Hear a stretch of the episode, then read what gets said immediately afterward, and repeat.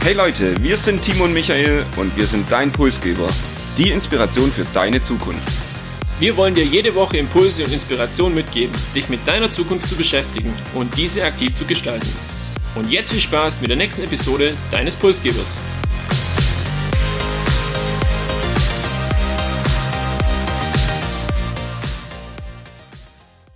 Wir begrüßen euch zur Episode 52. Wir sprechen heute über eines der disruptivsten Unternehmen und gleichzeitig auch das teuerste Unternehmen der Welt. Wir sprechen heute über Apple. Wir alle kennen das iPhone, die AirPods und wahrscheinlich auch die Apple Watch.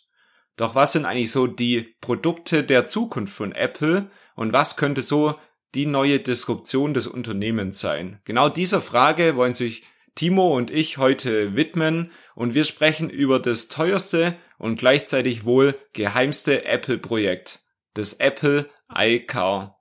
Und die Frage zu Beginn an dich, Timo, was waren so deine ersten Gedanken, als ich den Wunsch geäußert habe, hey, lass mal über das Apple iCar, das Geheimprojekt von Apple sprechen und hast du vielleicht davor auch schon irgendwas über dieses Projekt gehört in deiner Recherche oder bevor du eigentlich mit der Recherche begonnen hattest? Du hast es tatsächlich geschafft, das Wort Disruption bereits zweimal zu Beginn zu erwähnen. Ich freue mich drauf und ich freue mich auf die heutige Episode mit euch und natürlich mit dir, Michael.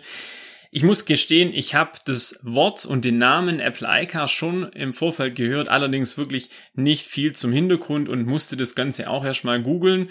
Und wenn man dann bei Google da so unterwegs ist und sich informiert, dann fällt einem vor allem eins auf.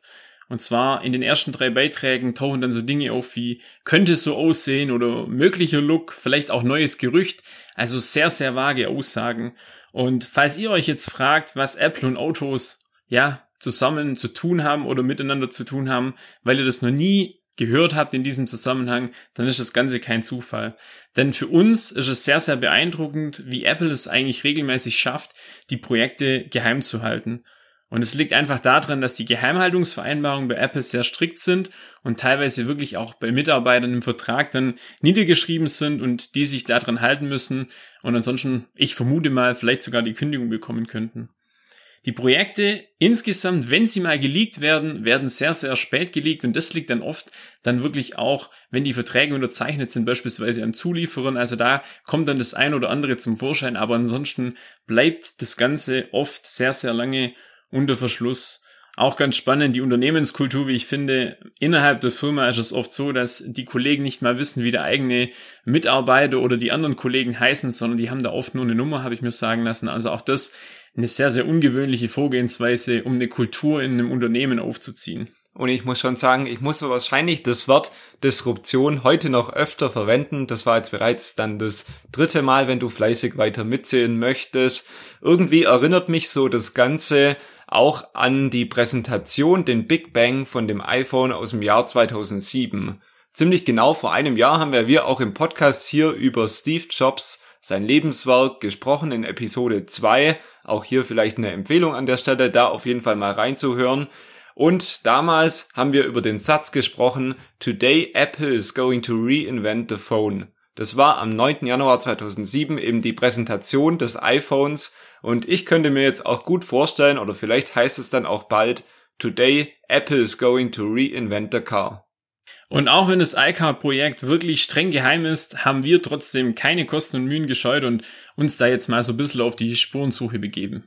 Und ich würde beginnen mit ein paar Zahlen, Daten, Fakten, bevor wir dann die richtig coolen Themen und Dinge auspacken und diskutieren. Was ist so an Basics bekannt über das Geheimprojekt von Apple, das Apple iCar? Apple arbeitet schon seit sehr vielen Jahren an der Entwicklung von dem Auto und hat da auch in den letzten Jahren schon viele Manager von Porsche, BMW, Tesla und vielen weiteren Automobilherstellern abgeworben.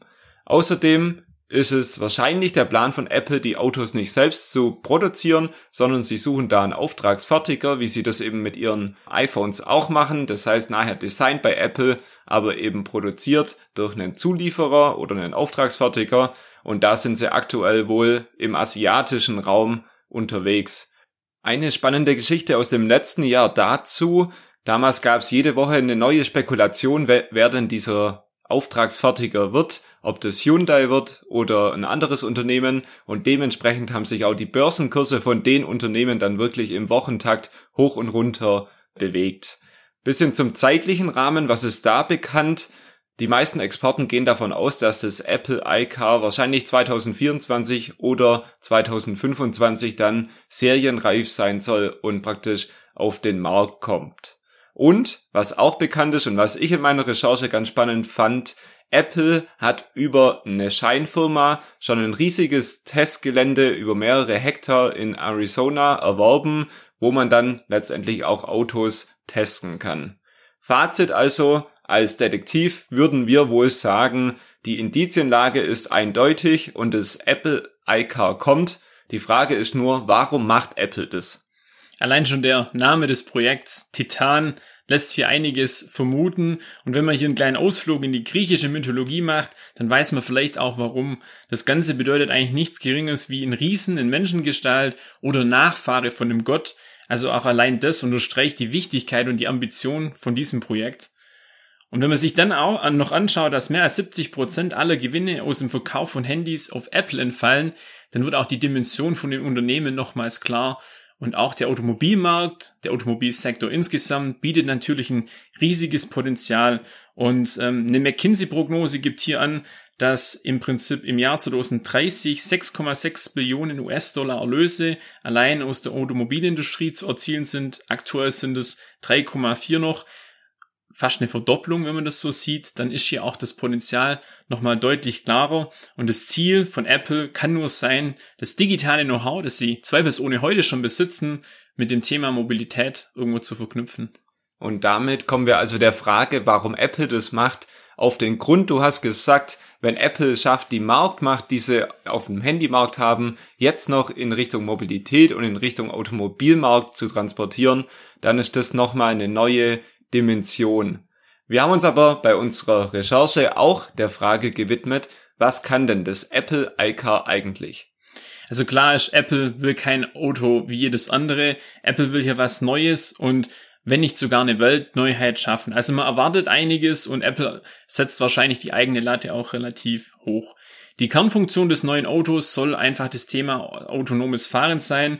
Das ist natürlich die Frage, ob das bis zum Scope 2025 Apple schon gelingt, das hier zu implementieren oder ob wir vielleicht noch zu einem späteren Zeitpunkt uns da ein bisschen gedulden müssen, bis eben dann dieses Thema dann auch wirklich kommt.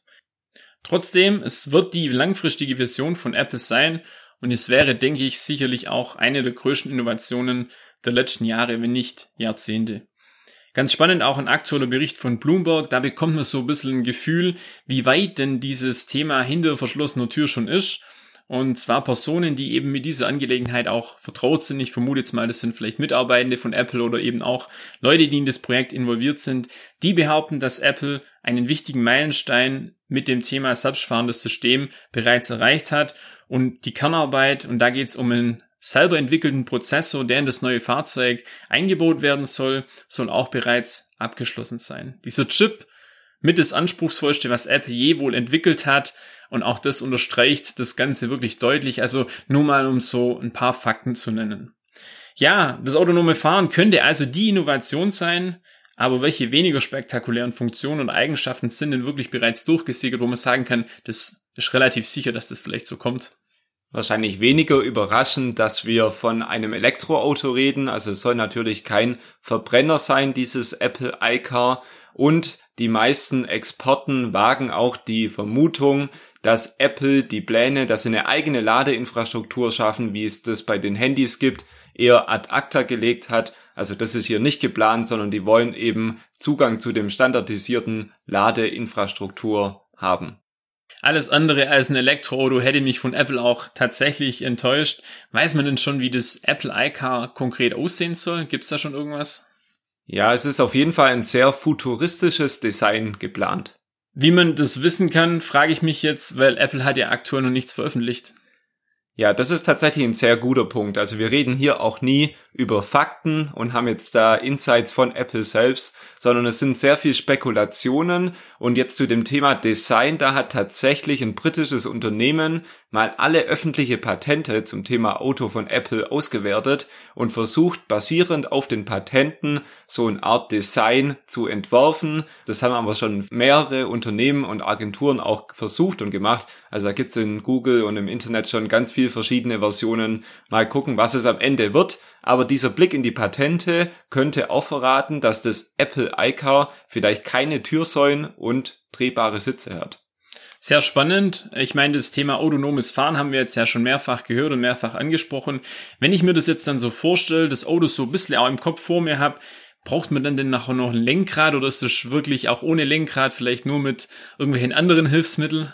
Ja, auch da gibt's tatsächlich schon Visionäre im Internet, die an ein Auto ohne Lenkrad und Pedale glauben. Ich muss gestehen, ich selbst gehöre da irgendwie noch nicht dazu. Da fehlt mir noch so ein bisschen die Fantasie, zumindest bis 2025. Keine Fantasie braucht man aber für die Erkenntnis, dass Apple die eigentliche Stärke einfach bei der Software haben soll.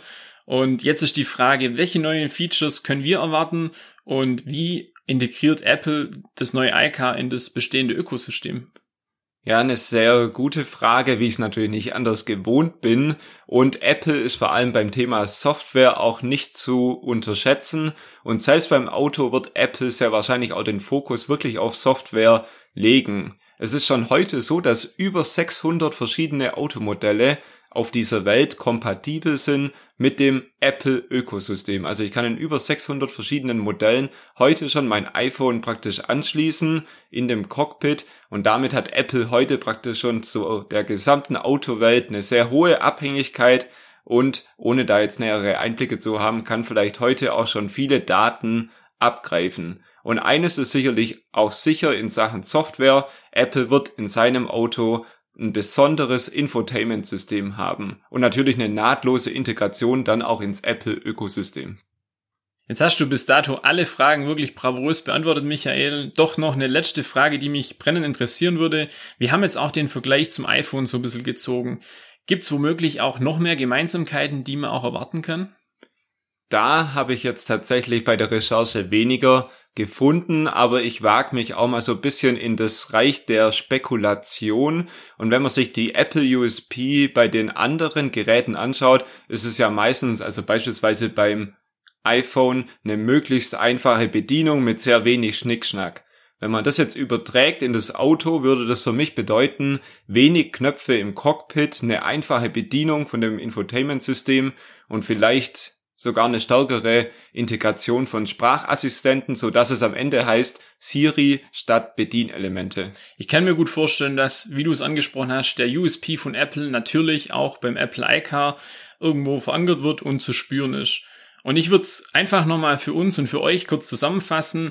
Ich würde festhalten, wir dürfen uns auf ein Elektroauto mit möglichst futuristischem Design freuen, welches einfach durch die von Apple bekannte einfache Bedienbarkeit und solide Software dann auch überzeugt. Und im besten Fall ist das Apple iCar dann auch noch autonom auf den Straßen unterwegs. Eine gelungene Zusammenfassung, wie ich finde. Und Timo, jetzt würde mich aber schon interessieren, was glaubst du nach all dem, was du gehört hast? Kommt das Apple iCar und kommt es bis 2025?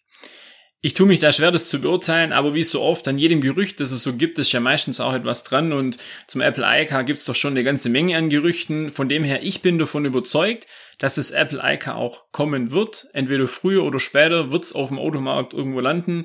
Für mich viel wichtiger und die spannendere Frage, ob die Erwartungshaltung, die wir oder die ihr vielleicht auch an das Apple iCar habt, ob die erfüllt werden kann.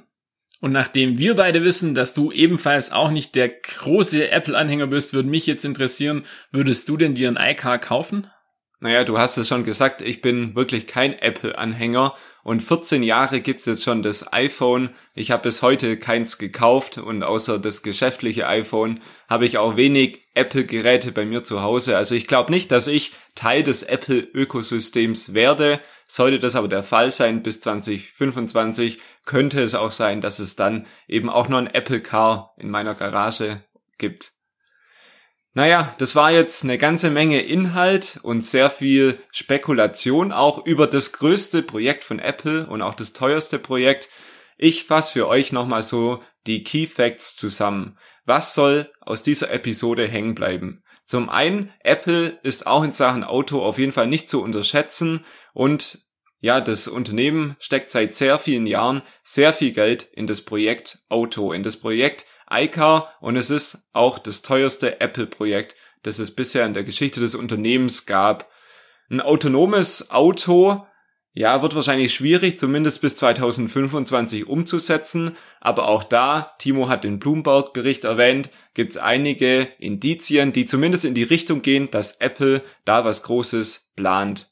Vielleicht ein Verbrauchertipp, auf den ich gestoßen bin, wenn immer es ein neues Apple-Produkt gibt und wirklich ein ganz neues, wie jetzt das Apple iCar, vielleicht immer nicht das allererste kaufen, sondern die zweite Generation beim iPhone oder auch bei der iWatch war meistens dann am Ende deutlich besser und eher kaufenswert. Und das Schöne zum Schluss, wenn wir wirklich dran glauben, dass Apple bis 2025 Serienreife erreichen möchte, dann sehen wir die nächsten ein bis zwei Jahre schon einen ersten Prototyp. Das war eine perfekte Zusammenfassung von der heutigen Episode. Da möchte ich das Closing dann doch auch relativ kurz halten. Das war's für heute und das war's auch vorerst mit Apple Car. Wir freuen uns weiterhin über sämtliche Bewertungen, gerne auch bei Spotify.